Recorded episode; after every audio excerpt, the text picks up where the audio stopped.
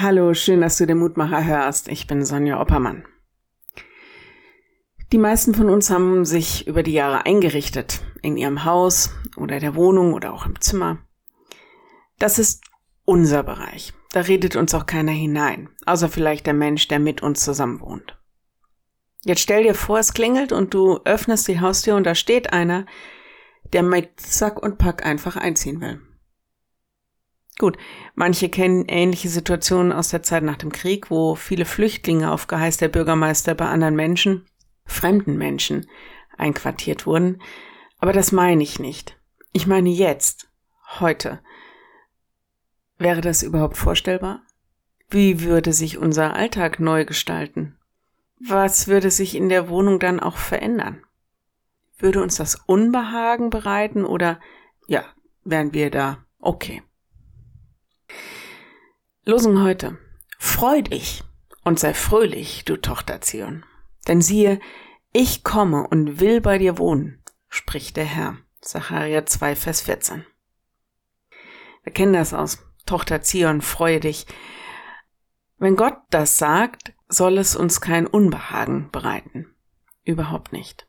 Im Gegenteil, es soll uns fröhlich machen, dass Gott bereit ist, bei uns einzuziehen. Näher kann er mir doch gar nicht kommen, als dass er einfach dabei ist. Im Alltag, dass er auch den Raum füllt, wo ich mich vielleicht allein fühle. Dass er bereit ist, nicht nur in einer schönen Kirche oder gar in einer prächtigen Kathedrale zu finden zu sein, sondern ganz einfach, ganz direkt bei dir, bei mir, wo wir halt gerade sind. Er bleibt nicht fern. Er kommt uns so nah wie kein anderer. Er ist bereit, mehr noch, er will das auch, Wohnung bei uns zu nehmen. Und das heißt auch in uns. Ich lade dich ein, noch mit mir zu beten.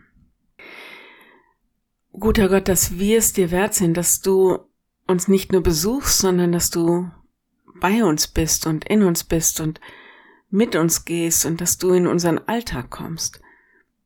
Hab vielen Dank dafür. So wollen wir dir unser Herz öffnen, dir geben, was uns gerade beschäftigt.